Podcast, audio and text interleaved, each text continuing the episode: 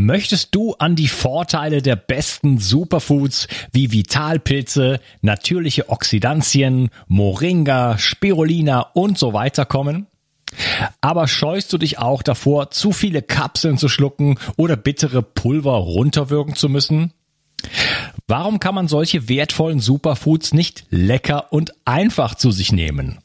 Man kann. Your Super bietet eine große Auswahl an Superfood-Mischungen, aus denen du im Handumdrehen leckere Getränke zaubern kannst. Zum Beispiel gibt es den Magic Mushroom Mix mit Chaga, Reishi, Lucuma und Ashwagandha, der köstlich nach Schokolade schmeckt. Noch schokoladiger wird's bei Chocolate Lover.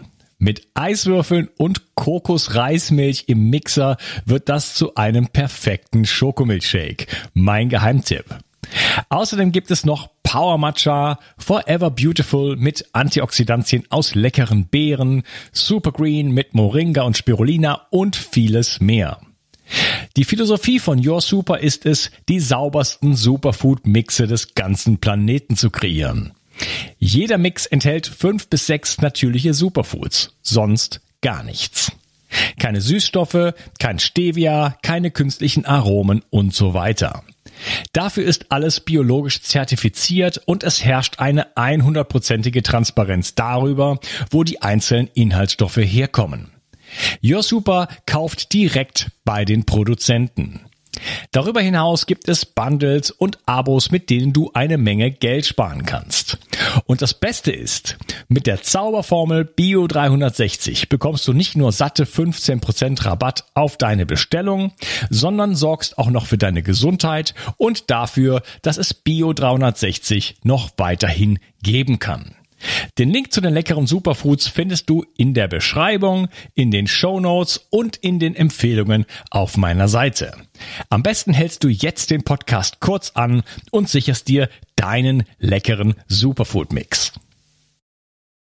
Ein ganz besonders wichtiger Baustein deiner Gesundheitsvorsorge sollte meiner Meinung nach die aktive Entspannung und Regeneration sein. Nur wenn du dich erholst, wird der Parasympathikus aktiviert und dein Körper kann regenerieren. Recover Hemp von Brain Effect setzt genau hier an und ist dein antioxidativer Stressschutz in fordernden Zeiten. Es handelt sich dabei um ein Premium-Hanföl ohne psychoaktive Wirkung, das sich dabei unterstützt, runterzukommen. Gerade abends und nach dem Sport. Recover Hemp enthält außerdem Astaxanthin, Vitamin E und Kurkuma. So erhältst du zusätzlich einen besonderen antioxidativen Schutz. Das Öl wird in Deutschland schonend hergestellt und jetzt ganz neu. Du erhältst zu deinem Fläschchen noch kostenlos den digitalen Recovery Coach mit dazu. Recover Hemp findest du unter www.brain-effekt.com und mit dem Gutscheincode BIO360 bekommst du satte 20% Rabatt auf alle Einzelprodukte von Brain Effect. Merchandise-Produkte ausgenommen.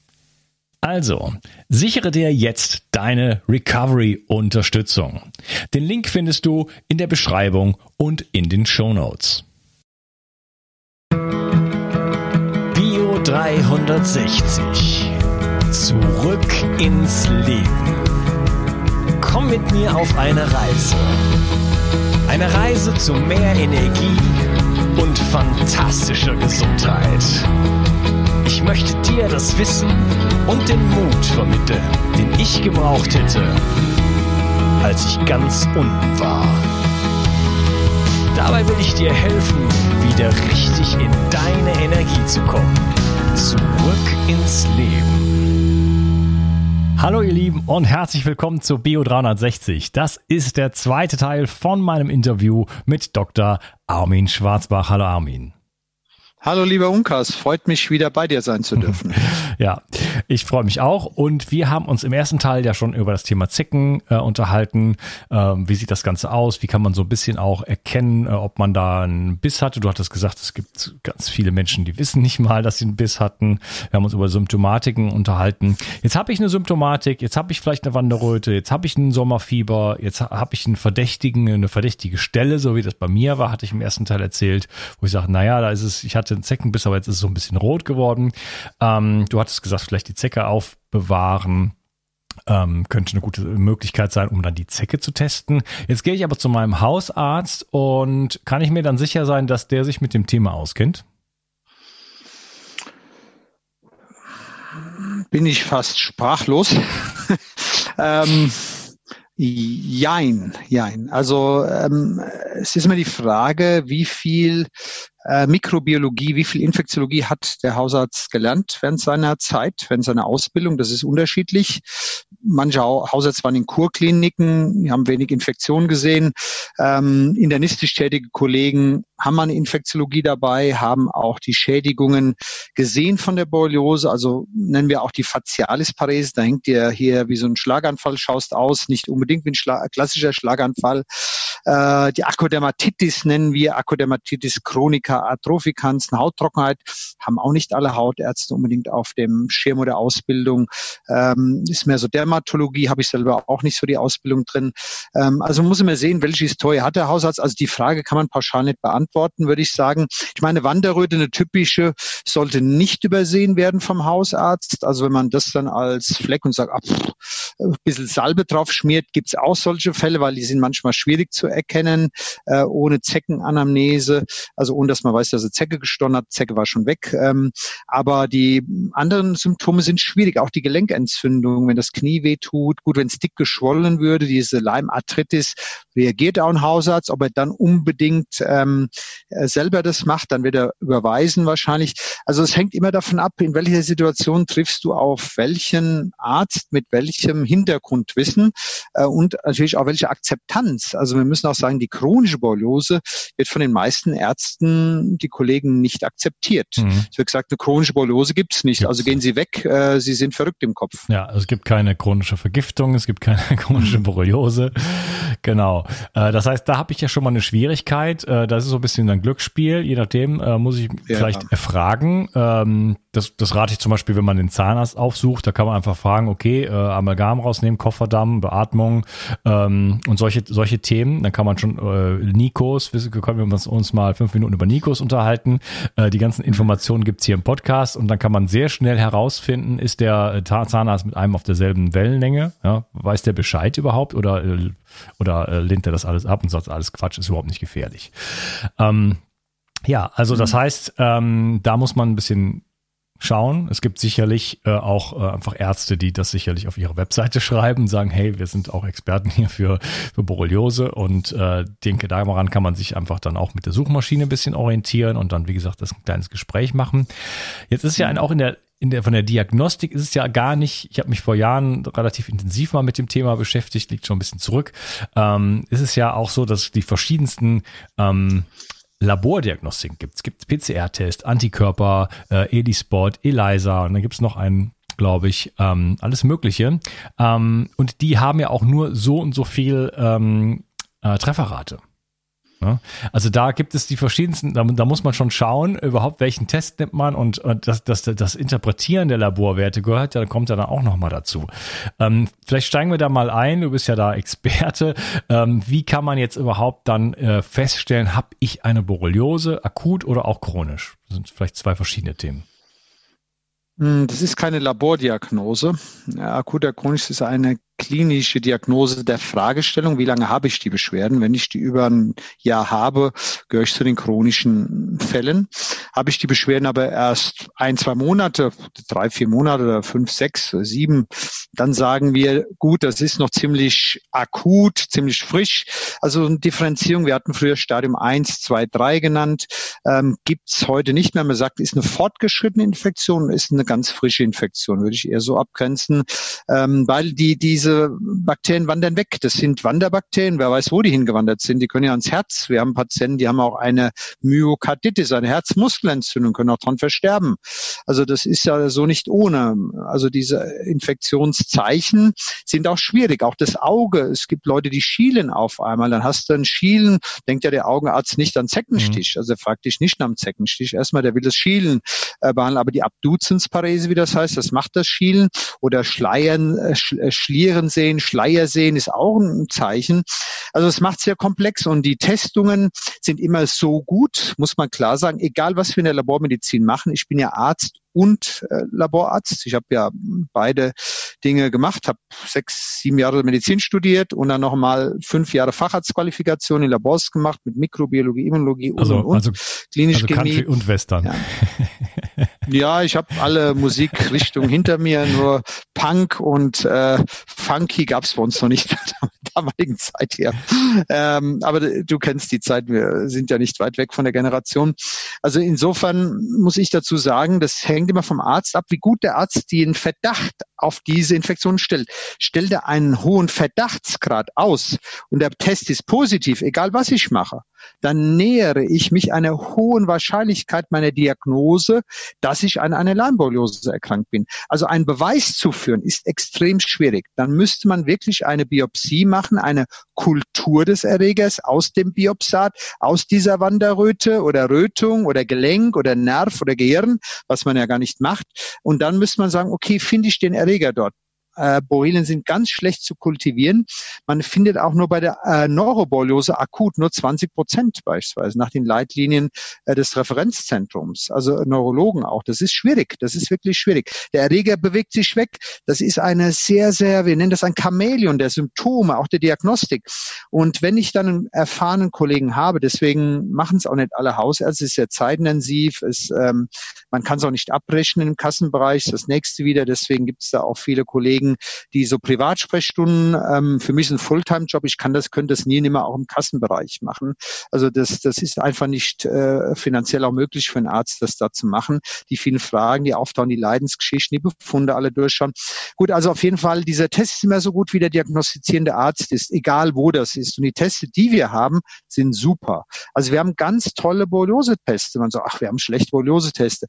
Ich möchte nur davon warnen, dem ELISA zu vertrauen. Das ist von mir eine richtige Warnung, die ich ausspreche, weil diese Borrelien ELISA, den die Krankenkassen zahlen, ist absolut unzuverlässig. Ja, das ist ja, das ist ja bei, das ist ja der, der ganze Test ist ja, also bei AIDS zum Beispiel, HIV ist es ja, steht ja drauf auf dem, auf dem ELISA-Test, dass, dass nur wenn er positiv ist, überhaupt man danach weiter testen sollte, weil er so unsicher ist sozusagen, dass es eigentlich Quatsch ist. Das ist so ein ganz billiger Test, um so ein bisschen die Spreu vom Weizen zu trennen, maximal. Ja, das haben wir gerade bei Covid, mache ich ja auch viel Diagnostik, Covid-19-Antikörper. Wie schaut's denn da aus?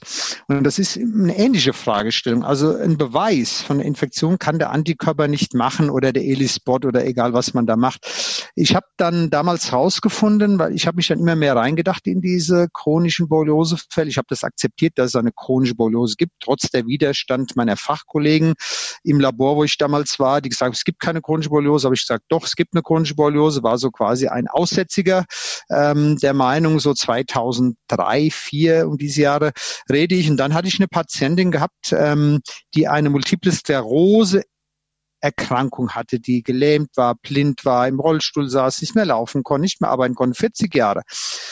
Und die Antikörper der ELISA war negativ und auch der Western Blot, den man danach macht, war auch noch negativ. Ich habe die Daten alle da. Also es bewiesen. So, dann hat man das Nervenwasser entnommen, hat dir gesagt, Sie haben keine Borreliose, weil ich hatte, schon gesagt, kann ich eine Borreliose? Sie haben eine Multiple Sklerose, aber es war da auch nichts bewiesen. Das war alles so eine Wischiwaschi-Diagnostik, wenn man im Nachhinein sich die Befunde angeschaut hatte. Ähm, dann hat man ihr Cortison gegeben mit dem Ergebnis, dass die Frau hm, wahrscheinlich irgendwann gestorben wäre. So, ähm, also der ging es immer schlechter. Äh, die, die, diese Berufsunfähigkeit, 40 Jahre eine Krankenschwester. Ich habe noch vor letzte Woche mit ihr telefoniert wegen Covid und es geht hier hervorragend. Sie ist von der MS geheilt worden. Sie hat wenige Wochen Antibiotika damals oder Antibiotikum damals bekommt, eines, das heißt Rozephin, und die MS war weggeblasen oder die MS-ähnlichen Symptome. Das denn rausgefunden? Das war der gesamte Wendepunkt meiner Laborwelt. Habe ich gesagt, ja, ich mache mal diesen LTT-Test, einen Elispot-Test mache ich mal. Das war damals noch ein LTT-Test. Elispot war mir noch nicht mhm. so bekannt. Und in dem LTT war die positiv. So. Und dann rief der Hausarzt an, bei mir im Labor, Dr. Schwarzfach-Kollege, wollen wir die, oder soll ich mal behandeln? Ich sage, okay, was kann sie verlieren? Nichts. Und diese Frau ist komplett geheilt worden von der Multiple Sklerose bis heute gesund. Das ist immerhin Erfolg über 15 Jahre nichts mehr. Aus dem Rollstuhl entstanden. Jetzt kann man alles sagen, das war psychisch. Die Arbeit auch wieder im Betrieb des Mannes. Aber das alles als psychogen darzustellen, ist absolut vermessen. Das ist eine Bestrafung, die für solche Behauptungen auch passieren muss, von der ethisch-moralischen Ebene. Und dann habe ich mal geschaut, wie viel haben denn jetzt positive LTTs oder Elispots? Ja, 84 Prozent sind das. Und wie viel haben denn Antikörper? Ja, wenn wir Glück haben, so mal 30, 40, 50 Prozent, wenn überhaupt. Das sind ja Welten. Dann gehen mir ja so viele durch die Lappen, wo ich im Labor gelernt hatte, der ELISA ist das Gesetz, steht in jeder Leitlinie drin wird auch von den Krankenkassen bezahlt. Ist doch der völlige Quatsch. Ich habe doch auch Kosten gespart mit dieser, allein mit dieser einen Patienten für die Sozialsysteme, äh, die kann man sich ja gar nicht mehr hochrechnen über 15 Jahre. Muss man mal machen. Mit den Krankenkassen mal reden drüber, was das für ein Kappes ist, dass man einen Test wie den LTT oder den Elispot halt nicht bezahlt und dann noch sagt, sie haben keine chronische Borreliose, sie kriegen weiter Kortison, weiter Kortison, weiter Kortison. Gut, wenn sie gestorben wäre, sage ich sarkastisch, jetzt auch Kosten gespart. Aber im Endeffekt ähm, haben wir hier eine Arbeitskraft gewonnen. Also diese äh, sozial Zahlen, ja, da gibt's auch äh, Kalkulationen, was man dann noch sparen kann. Also ich muss ja die Leute ernst nehmen. Manche Kollegen haben gesagt, ja, ein Schepperle, die ist nicht ganz klar, die simuliert, aber das kann man nicht. Ja, man könnte enorm viele Ko Es gibt natürlich auch Patienten, die das simulieren. Ja, man könnte natürlich enorm viele Kosten sparen. Auch äh, Amalgam zum Beispiel müsste man nicht mehr einsetzen. Äh, man könnte auch äh, Keramik für alle sozusagen machen und äh, dann werden die Kosten ganz anders. Man könnte das auch subventionieren. Man müsste ja nicht unbedingt das, äh, das ähm, Militärbudget Budget, wie gerade passiert, von 40 Milliarden auf 80 Milliarden anheben und solche Sachen. Muss alles nicht sein. Ähm, und es würde viel mehr Volksgesundheit geben, viel mehr, äh, ja, von mir aus auch Brutto, Brutto äh, Inlandsprodukt und so weiter, weil wir dann einfach alle gesünder werden. Aber das ist ja nicht unbedingt im Interesse äh, dessen, ja, äh, der äh, Machthaber, nenne ich das jetzt mal. Ähm, eine große Gefahr, mir war das auch schon bekannt, dass der Elispot äh, der beste Test ist oder einer der besten Tests auf jeden Fall. Ähm, jetzt ist ja das Problem auch falsche Negative. Weil das ist ja eine der gefährlichsten Dinge, die ich überhaupt machen kann. Ich habe jetzt eine, Pro eine, Problematik, vielleicht bin ich seit 10 Jahren krank, 20 Jahren krank, 30 Jahren krank oder auch seit, seit drei Monaten. Ich habe äh, jetzt die Idee, vielleicht habe ich eine Borreliose, wer weiß, ich gehe jetzt zu einem Arzt, der macht einen ELISA-Test, der sagt, nein, haben Sie nicht, ich gehe nach Hause und ich war ein Zentimeter davor, den Grund für meine, für meine Krankheit zu finden, sozusagen, für meinen Zustand zu finden oder einen, einen wesentlichen Anteil daran, es ist ja selten ähm, monokausal, aber äh, jetzt gehe ich da raus und schaue wahrscheinlich die nächsten 10, 20 Jahre lang nie wieder in diese Richtung. Ist das, ist das, ist das deine ja. Erfahrung auch?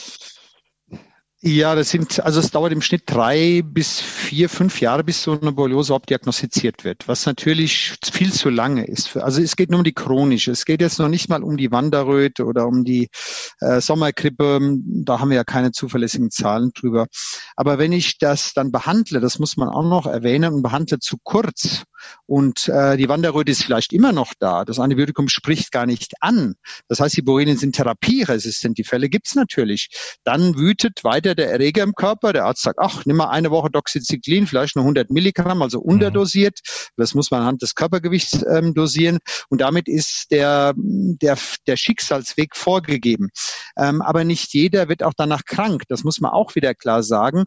Ähm, wir rechnen so, wenn man, ja, was haben wir mal hochkalkuliert, in Deutschland, wie viele Borreliose-Kranken haben wir denn insgesamt? 1,5 Millionen, würde ich schon mal sagen, haben das schon mal hinter sich. Aber davon wird ja nicht jeder chronisch krank. Das ist auch klar. Reden wir über 10, 20, 30 Prozent, haben wir immerhin doch 3, 4, 500.000. Ähm, das muss man auch abmildern mit meiner Multiplen Sklerose. Nicht jeder hat eine Borreliose. Das war eben ein Glück, dass ähm, das so rausgekommen ist über diesen Elispot. Und was du sagen möchtest, oder ich auch natürlich, wir müssen schauen, dass wir immer die Antikörper untersuchen und die zelluläre, den zellulären Test, das heißt den ELISpot oder den LTT halt machen. Also es muss immer geschaut werden, TR1-Immunsystem, TR2-Immunsystem. TR1 ist die zelluläre Analytik, die zelluläre Immunantwort und TR2 ist die humorale, die Antikörper-Immunantwort. Das gleiche machen wir jetzt auch bei Covid übrigens. Das ist genau der gleiche Weg, dass wir schauen bei Corona. Wir haben zelluläre Immunität, was äh, Professor Drosten schon angedeutet hat, wir, oder Teilimmunität. Wir haben aber eine humorale, die Antikörper. Und der Mediziner denkt immer nur an Antikörper. Wir kennen gar nicht die zelluläre Analytik.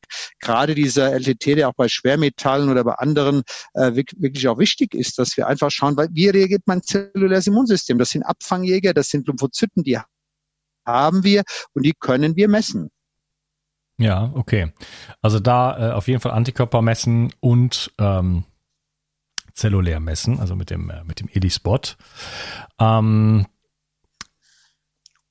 die Borrelien, die hast ja auch gesagt, die sind sch schwer zu finden, weil die verstecken, die schwimmen ja nicht im Blut unbedingt rum. Ne? Die verstecken sich im Körper, die können überall sitzen.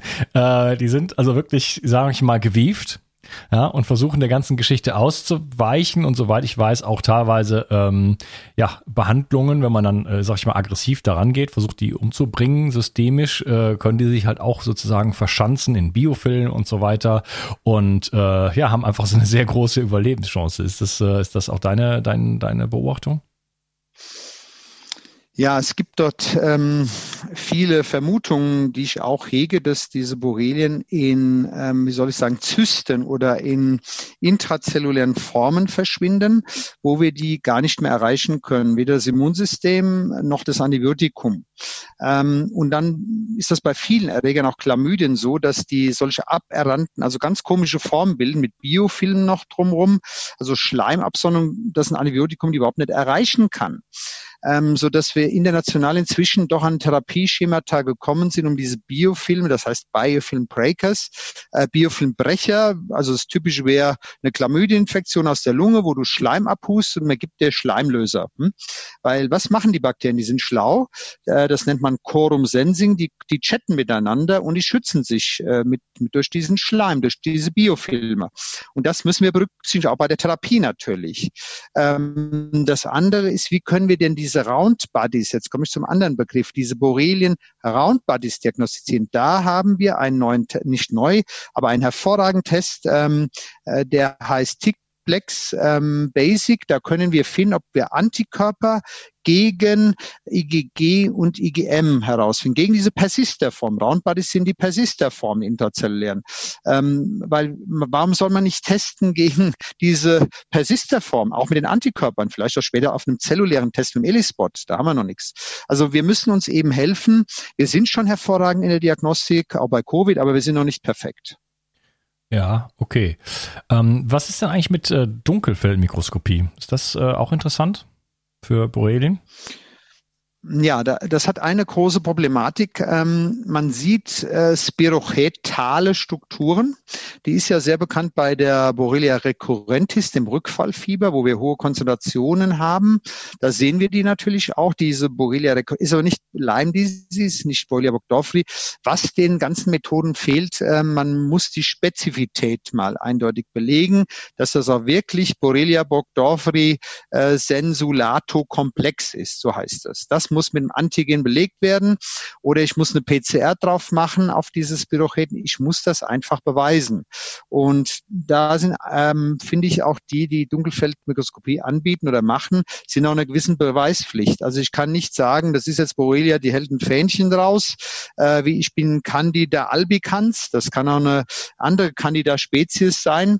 Ähm, ich muss eben schauen, was ist das genau für eine Spezies? Also die Borrelienarten sind ja vielfältig und das wird auch den Dunkelfeldleuten von dem Nationalen Referenzzentrum vorgeworfen. Also ich denke, wenn man das wissenschaftlich betrachtet, ist der Vorwurf korrekt und man sollte unbedingt, auch wenn der Patient das Gefühl hat, das sind meine Borrelien oder man zeigt da auch solche Spirocheten äh, oder spirochetale Strukturen, aber was sind das denn für Spirocheten? Sind das wirklich Borrelia burgdorferi sensulato komplex? Ist vielleicht Borrelia mayamotoi? Ist vielleicht doch ein Borrelia recurrentis?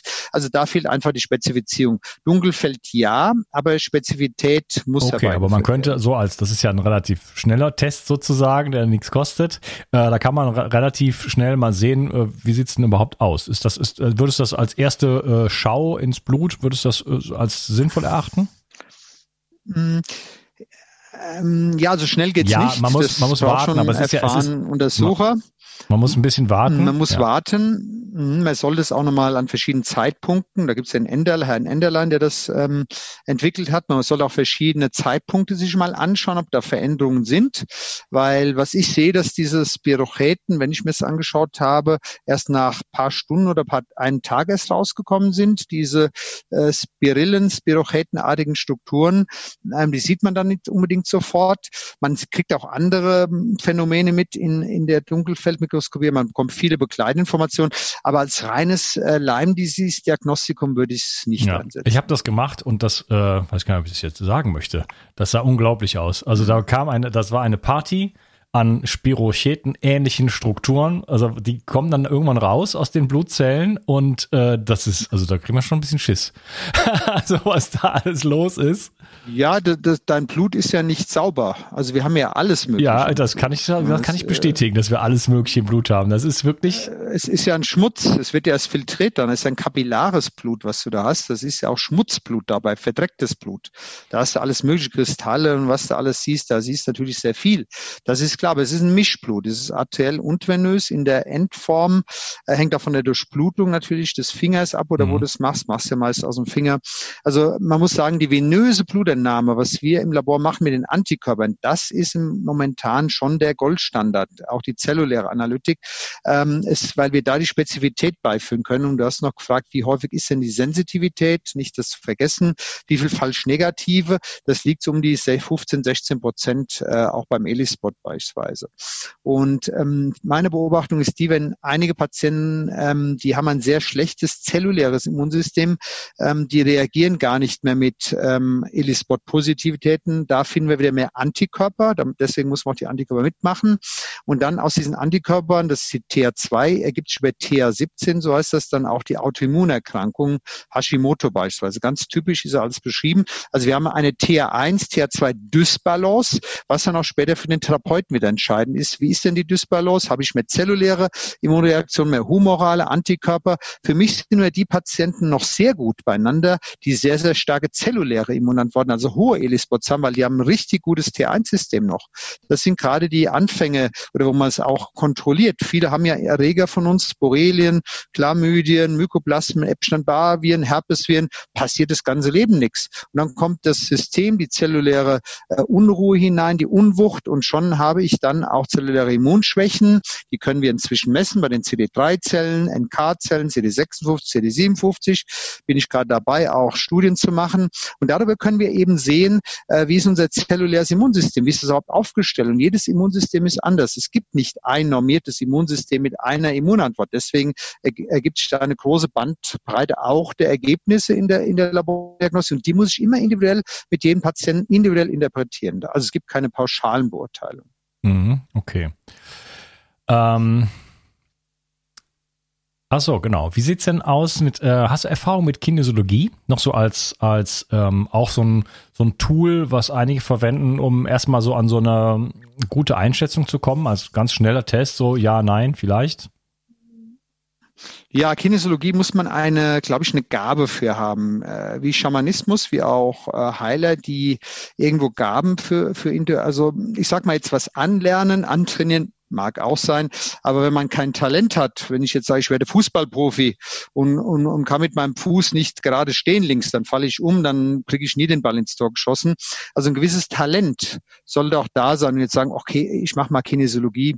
Also die Leute, die ich kenne, äh, auch Klinghardt, die haben gewisse Talente in ihrem Körper, was andere nicht haben, auch nie bekommen werden, trotz Kursen. Die können lernen, wie sie wollen. Die können versuchen zu schießen, wie sie wollen. Die werden nie in die Bundesliga kommen, weil sie einfach kein Talent haben oder keine Gabe haben, keine Intuition haben. Ich finde das bewundernswert äh, mit den Kinesiologen, wenn wir Ergebnisse vergleichen. Aber es ist nicht jedermanns Sache und nicht jeder Therapeut ist wirklich Kinesiologe, der meint, Kinesiologe zu sein. Ja, Das ist, gilt ja für, für jeden Bereich. das gilt für jeden Bereich. Das gilt auch für ja, Labormediziner. Ja, aber Kinesiologie ist natürlich, da kann man natürlich ganz schnell Einfluss nehmen, ne? wenn man eine Agenda hat, wenn man denkt das und so weiter. Das ist ein bisschen, ein bisschen schwieriges Thema. Ähm, ich denke auch, dass es ein paar Leute richtig toll machen und äh, viele dann auch, auch nicht. Absolut. Aber das ist halt, äh, ja, das ist auch nichts Besonderes für die Kinesiologie. Ich würde sagen, äh, wir lassen es dabei für diesen Teil. Im dritten Teil würde ich mich gerne unter dir, mit dir unterhalten, ähm, ja, nochmal über, äh, über die Infektionen. Ähm, sind denn einfach eigentlich alle Sachen problematisch? Dann äh, auf die Co-Infektionen an, äh, eingehen. Und äh, wenn wir es dann noch schaffen in dem Teil, uns so ein bisschen mal um die praktischen mhm. Aspekte kümmern, was kann man eigentlich dann wirklich machen? Äh, wie kann ich mich schützen vor Zecken und äh, so weiter. Schön, dass du dabei warst. Mach's gut. Tschüss. Umsetzung. Vielleicht kennst du das. Du hast schon so viel darüber gelernt, was deiner Gesundheit zugutekommen könnte und weißt bereits so viel. Aber gerade deshalb siehst du oft den Wald vor lauter Bäumen nicht mehr. Gerade im Gesundheitsbereich gibt es so viele sich widersprechende Informationen und Wege wie an kaum einer anderen Stelle. Das erzeugt Unsicherheit und führt dazu, dass du die wichtigen Dinge, die du eigentlich bereits weißt, nicht konsequent umsetzt. Kommt dir das bekannt vor? Ich möchte dir helfen, dein eigenes intuitives Wissen wirklich auf die Straße zu bringen. Von nun an werde ich dich dabei unterstützen und dir die richtigen Werkzeuge an die Hand geben. Mit meinem Online-Videokurs Die zwölf Säulen der Entgiftung führe ich dich Schritt für Schritt durch deine Entgiftung und helfe dir weit darüber hinaus, einen wirklich gesunden Lebensstil zu finden und auch zu leben. Mit einer klaren Struktur kannst du über zwölf Wochen das umsetzen, was du im tiefsten Herzen bereits weißt. Dazu bekommst du ein ausgefuchstes Entgiftungsprotokoll, das deinen Körper auf allen Ebenen reinigt und deine Gesundheit nachhaltig unterstützt. Außerdem gibt es eine exklusive Facebook-Gruppe, die ich persönlich betreue, regelmäßige Webinare mit mir, in denen ich deine Fragen direkt beantworte, Expertenvideos, Checklisten, Wochenaufgaben, ein Arbeitsbuch und vieles mehr. Dazu bekommst du eine 30 Tage Geld zurück Garantie. Du kannst also nur noch gewinnen. So kommst du mit mir zusammen und vielen, vielen anderen in die Umsetzung und nimmst deine Gesundheit in die eigene Hand. Lass uns eine Revolution starten. Die Welt braucht gesunde und starke Menschen, die klar denken können und genug Energie haben, um sich um andere, sich selbst und diesen Planeten zu kümmern. Klicke also jetzt gleich auf den Link in der Beschreibung und werde Teil dieser Revolution. Bio 360. Zurück ins Leben komm mit mir auf eine Reise. Eine Reise zu mehr Energie und fantastischer Gesundheit. Ich möchte dir das Wissen und den Mut vermitteln, den ich gebraucht hätte, als ich ganz unten war. Dabei will ich dir helfen, wieder richtig in deine Energie zu kommen. Zurück ins Leben.